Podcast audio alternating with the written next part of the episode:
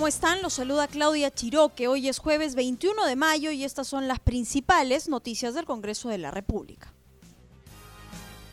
Congreso aprobó ley que declara en emergencia el Sistema Nacional de Salud y regula su proceso de reforma. Omar Merino López, presidente de la Comisión de Salud, señaló que la existencia de brechas de acceso a los servicios de salud se debe a diversos factores como el déficit de recursos humanos, limitaciones de infraestructura y equipamiento, debilidades en la gestión de la inversión de salud, entre otros.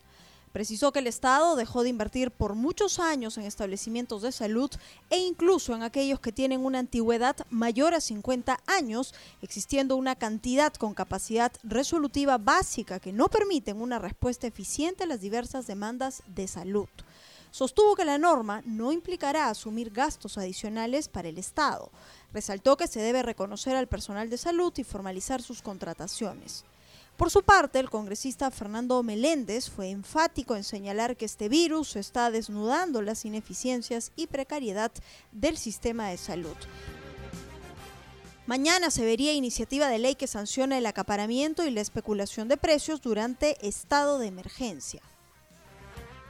Congresista Carmen Omonte, autora de una de las iniciativas, sostiene que se debe restituir los artículos del Código Penal derogados en el gobierno de Alan García el Congreso tiene que cumplir un rol de representación de las demandas de la ciudadanía.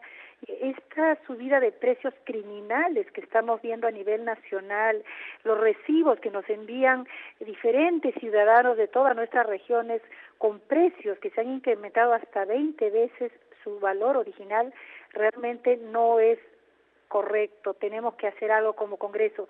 Hace dos meses presenté el proyecto de ley 4861 para que se prohíba la especulación de precios y el acaparamiento en época de emergencia sanitaria y desastres naturales. ¿Qué es lo que contiene este proyecto? En esencia, lo que busca es que vuelva a ser penado el delito de acaparamiento, que en el año 2008, con un decreto legislativo, por delegación de facultades que se le dio al expresidente Alan García, se derogó este artículo 233 del Código Penal.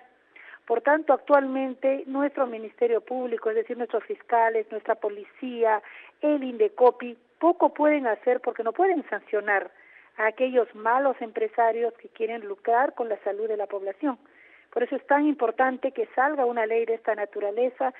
También hace cuatro días ya el Ministerio Público con nuestra fiscal de la Nación, Zoraida Ábalos, han presentado también un proyecto de ley con el mismo contenido que el proyecto de ley que hemos presentado con Alianza para el Progreso ante nuestros colegas congresistas y que esperamos sea debatido el día de mañana.